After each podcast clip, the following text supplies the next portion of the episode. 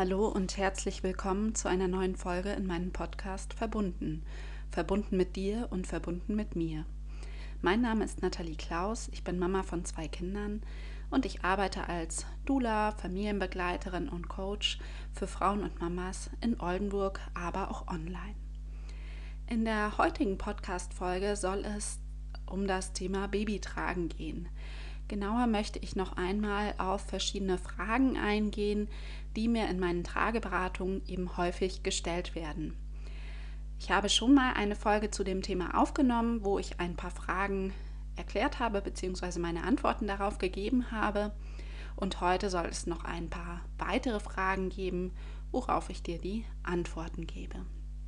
Konkret geht es heute um die Frage, warum schreit mein Kind, wenn ich es ablege? Dann aber auch, darf mein Kind beim Tragen die Arme rausnehmen? Warum ist die passende Stegbreite so wichtig? Was ist die perfekte Tragehilfe oder die perfekte Tragemöglichkeit? Soll ich mir schon in der Schwangerschaft eine Tragehilfe oder ein Tragetuch kaufen? Und es geht um die Frage, welche Tuchlänge brauche ich eigentlich? Und damit komme ich auch schon zur ersten Frage und die war ja nochmal, warum schreit mein Kind, wenn ich es ablege? In der Folge zur Biologie des Tragens, ähm, die kannst du dir auch einmal anhören, wenn du magst, habe ich das schon etwas genauer erklärt, dass in unseren Babys, genauso wie in uns ja auch, noch ein Steinzeitgehirn steckt. Das Gehirn braucht unglaublich lange, bis sich da etwas verändert und da ist einfach in den letzten Jahrtausenden noch nicht so viel passiert. Das dauert einfach wirklich richtig lange. Und früher war es einfach so, dass Babys, wenn sie alleine abgelegt wurden, wenn sie alleine lagen, in Gefahr waren. Wenn jetzt zum Beispiel eine Mama ihr Baby am Lagerfeuer im Wald abgelegt hatte und weggegangen wäre, hätte der ja so bekannte Säbelzahntiger kommen können und hätte das Kind ja fressen können im schlimmsten Falle. Und diese Urangst ist in unseren Kindern abgespeichert. Die fühlen sich einfach im Körperkontakt am sichersten, weil ja auch im Körperkontakt sehr, sehr viele Bedürfnisse befriedigt werden können. Deshalb schreien sehr viele Babys, wenn sie abgelegt werden. Man kann jetzt beim Ablegen auch noch mal ein bisschen schauen, dass ich zum Beispiel darauf achte, mein Kind an einen warmen Platz zu legen. Die Kälte, die weckt eben auch noch mal eher auf, dass ich dann eben schaue, dass ich den Platz schon mit einem Körnerkissen, mit einer Wärmflasche vorwärme, dass mein Kind sich dann wirklich an der Stelle, wo ich mein Kind ablegen möchte, das muss natürlich alles gut sicher sein, aber davon mal ab, dass es dann auch das Gefühl hat, da geborgen zu sein, gut aufgehoben zu sein. Es hilft auch, ja, eine Begrenzung zu haben, wobei man natürlich schauen muss, dass da nichts über das Gesicht rüberkommt oder die Atmung einschränkt. Und was auch hilft, dass man beim Abla Ablegen darauf achtet, ähm, nicht gerade runterzulegen, dann löst es den Moro-Reflex aus. Das ist ein Schreckreflex, wodurch die Babys die Arme ganz schnell zur Seite nehmen und dann wieder zum Körper hinführen. Hat den Sinn, wenn Babys fallen, dass sie einfach eine größere Fläche haben, worüber sich ähm, der Sturz verteilt, worüber sich das Gewicht verteilt und dadurch es weniger zu Verletzungen kommt. Nun ist es ja aber so, wenn ich mein Kind ablege, halte ich es und das ist kein Sturz nur dieser Schreckreflex wird eben trotzdem ausgelöst und Kinder wachen oft dadurch auf. Ich kann dann beim Ablegen eben darauf achten, dass ich es über die Seite rolle, um diesen Moro-Reflex eben nicht auszulösen. Ähm, das sind Faktoren, die das nochmal begünstigen. Auch kann es helfen, wenn ein Baby wirklich im Tiefschlaf ist, erst dann abzulegen. Das ist aber sehr individuell und manche Babys lassen sich einfach gerade in der ersten Zeit sehr, sehr, sehr wenig ablegen und schlafen am liebsten im Körperkontakt und dort eben auch deutlich besser und entspannter. So, und damit komme ich auch zur nächsten Frage, die war, ähm, darf ich mein Kind oder beziehungsweise darf mein Kind beim Tragen die Arme rausnehmen? Jetzt hängt das so ein bisschen von, vom Alter des Kindes ab und vom Entwicklungsstand, also von der Bewegungsentwicklung. Ein Neugeborenes solltest du auf keinen Fall mit Armen draußen tragen, weil dann kann ja auch der Kopf gar nicht gut gestützt sein. Wenn jetzt aber der Kopf schon gut gehalten werden kann, wenn auch die Kinder schon relativ stabil mit Unterstützung sitzen können, was ja zum Beispiel auch für den Beikoststart wichtig ist, also wenn der ähm, Oberkörper soweit stabil ist, dann kann auch mit Armen draußen getragen werden. Wichtig ist immer, dass dann der Stoff trotzdem direkt unter der Achsel endet, weil der Körperschwerpunkt bei Babys einfach noch ein anderer ist als bei uns Erwachsenen. Der Kopf ist einfach noch verhältnismäßig groß und verhältnismäßig schwer. Deshalb ist der Schwerpunkt höher als bei uns. Und darauf müssen wir natürlich auch beim Tragen Acht geben, dass unser Baby dann eben trotzdem ausreichend gestützt ist und da nicht ja, irgendwelche Gefahrensituationen entstehen. Wenn du jetzt aber merkst, dass dein Kind müder wird, dass dein Kind erschöpft wird und vielleicht sogar einschläft, dann solltest du schauen, dass die Arme dann mit reingenommen werden oder dass der Oberkörper anderweitig ähm, ausreichend gestützt wird. Also wenn dein Kind zum Beispiel einschläft und du trägst in einer Tragehilfe, dann haben die meisten Tragehilfen ja so eine Kopfstütze. Die kannst du dann hochnehmen, um den Oberkörper mit den Schultern und den Kopf noch einmal ausreichend zu stützen. Bei der Nutzung von diesen Kopfstützen muss man nur immer aufpassen, dass wirklich die Atmung noch frei möglich ist. Da hilft es gerade bei den kleineren Babys wirklich nur eine Seite hochzunehmen an der Hinterkopfseite, dass das Gesicht wirklich frei bleibt und die Atmung eben damit auch frei möglich ist. Das ist immer das Allerwichtigste, dass die Atmung eben frei möglich ist.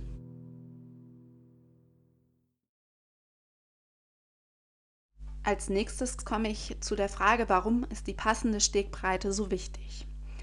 Auch zu dieser Frage habe ich ein bisschen was erzählt in der Folge zur Biologie des Tragens. Da ging es nämlich um die Hüftentwicklung. Wenn unsere Babys auf die Welt kommen, dann ist die Hüfte noch nicht ausgereift, noch nicht komplett verknöchert, sondern erst an zwei Punkten verknöchert, sonst noch ziemlich knorpelig, noch verformbar. Und das Nachknöchern, das Nachreifen der Hüfte, das braucht Druckimpulse und zwar gleichmäßige Druckimpulse im Gelenk. Nun ist es aber so, wenn die Beine nach unten hängen, dann kriege ich keine gleichmäßigen Druckimpulse auf dieses Gelenk. Dann ist es unten mit einem sehr starken Druck, aber oben, da sieht man tatsächlich so einen Spalt zwischen Oberschenkel, Halskopf und Hüftpfanne.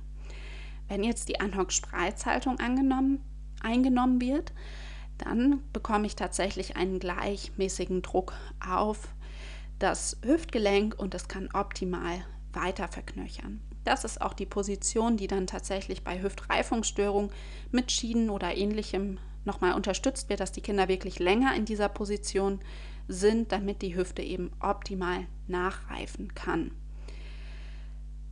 Jetzt kann man natürlich da mit Gradzahlen arbeiten und das ganz genau definieren, aber eigentlich braucht man es nicht. Wichtig ist, dass die Knie höher sind als der Popo und dass die eben schön abgespreizt sind. Also dass sie sich an dich als Mama oder Papa oder als Tragende, Tragender eben gut anschmiegen. Dann entsteht eben die sogenannte Anhock-Spreizhaltung. Das erkennt man an so einer M-Stellung, dass die Beine erst der Unterschenkel hochgeht, der Oberschenkel etwas runter zum Po, der andere Oberschenkel wieder hoch zum Knie und dann geht ähm, der Unterschenkel wieder nach unten. Außerdem ist die Anhock-Spreizhaltung auch für dich beim Tragen deutlich bequemer. Wenn die Beinchen schmaler sind, dann drücken dich die Knie oder die Füßchen wahrscheinlich in den Bauch und das ist für dich als ähm, beim Tragen tatsächlich auch überhaupt nicht bequem. Und diese ähm, Stegbreite, um diese Anhock-Spreizhaltung zu erreichen, die solltest du bei den Tragehilfen einstellen können. Wenn du es nicht einstellen kannst, dann kann man das mit einem Band abbinden oder einem Size. Da gibt es von Herstellern verschiedene Möglichkeiten. Wenn es zu klein ist, gibt es ebenso verschiedene Möglichkeiten, es zu vergrößern.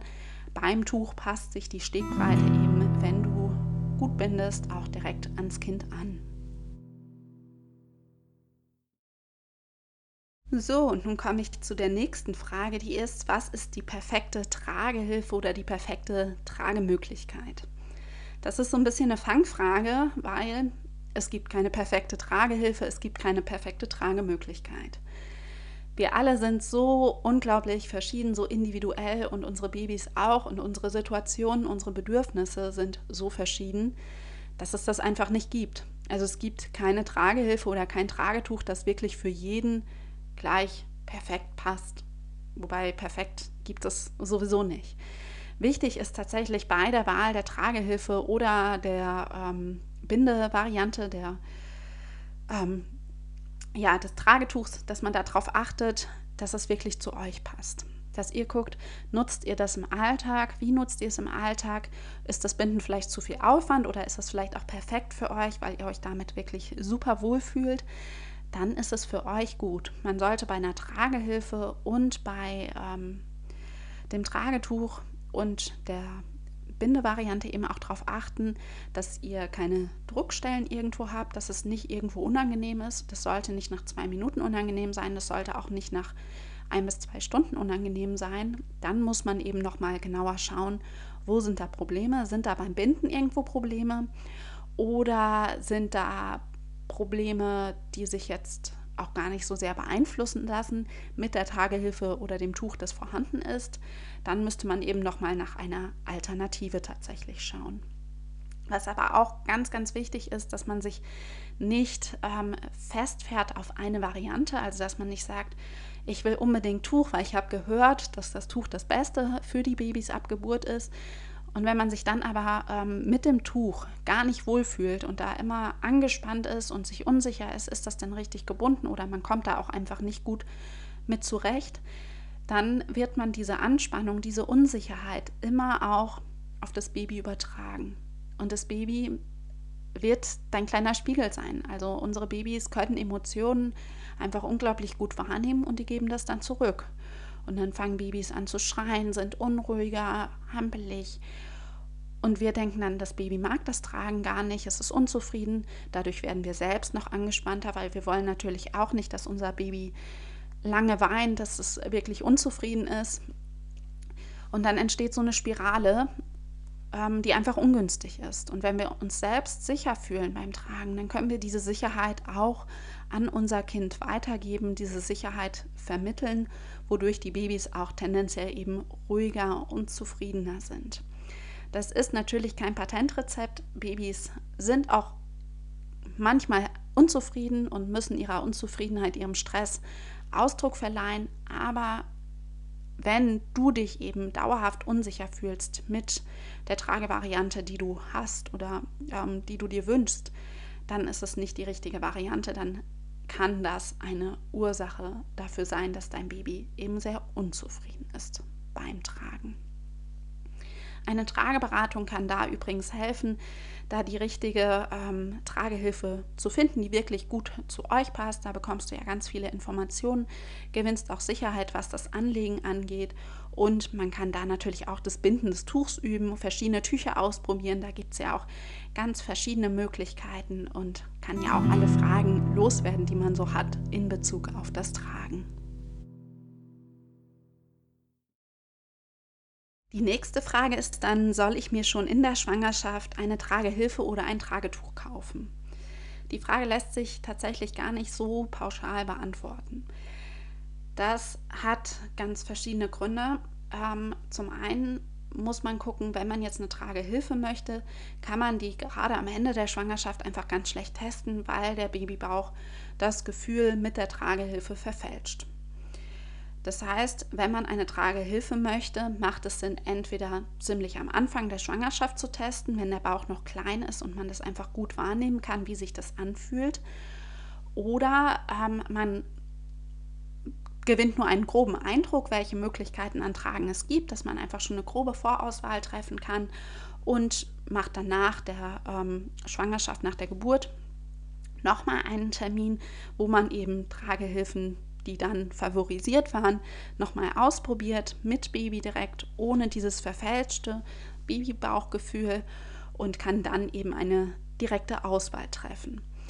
Alternativ bieten einige Trageberaterinnen auch Mietpakete an, manche Online-Shops übrigens auch. Da kannst du auch mal schauen, ob das eine Option wäre, um da eben verschiedene Tragen zu testen.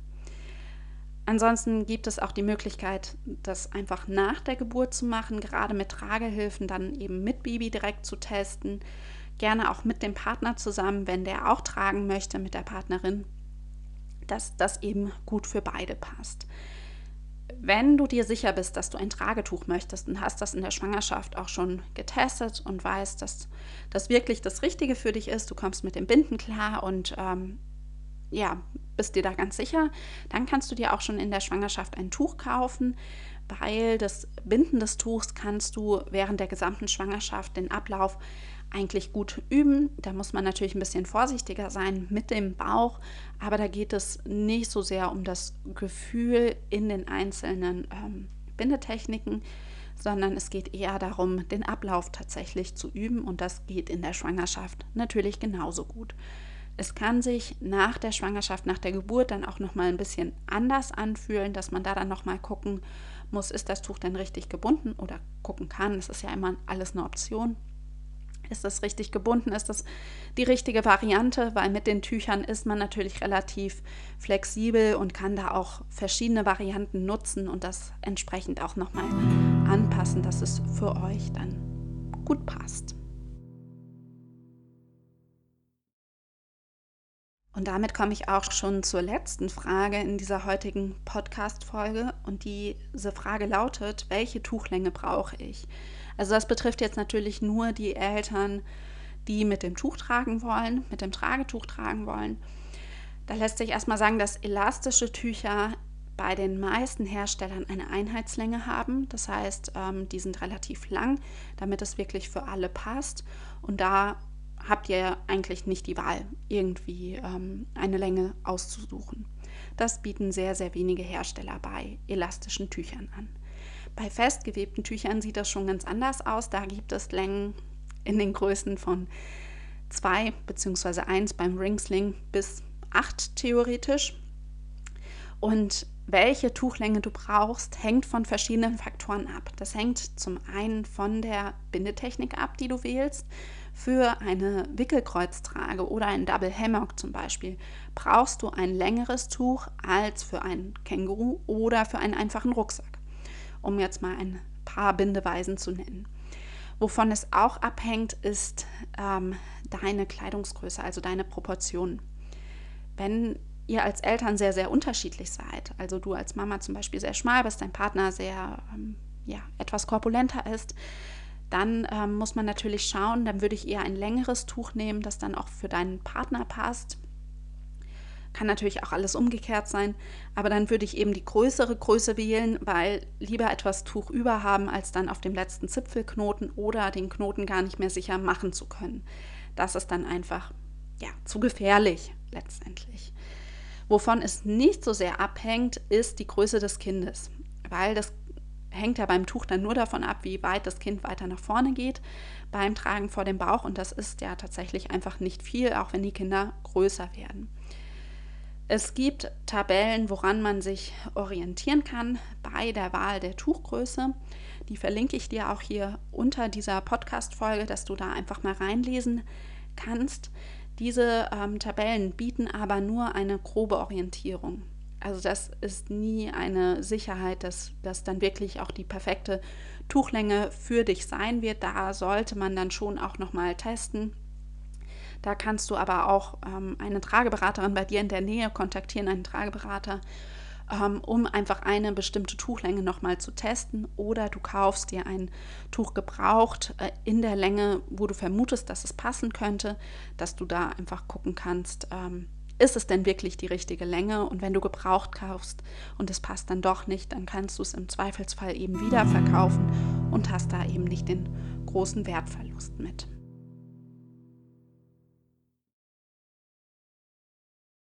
So, und nun bin ich auch schon am Ende wieder dieser Podcast-Folge angekommen. Ich habe dir nochmal einige Fragen zum Tragen erläutert und die dir beantwortet.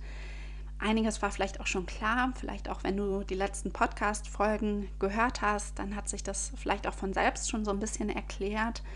Ich hoffe, du konntest trotzdem etwas aus der Folge mitnehmen. Wenn dir noch weitere Fragen zum Tragen einfallen, dann schreib mir die gerne. Dann werde ich die in einer vielleicht kommenden weiteren Folge mit Fragen zum Babytragen aufgreifen. Genau, und ansonsten, wenn du Wünsche hast für weitere Folgen, auch dann freue ich mich natürlich von dir zu hören. Bis dann, deine Nathalie.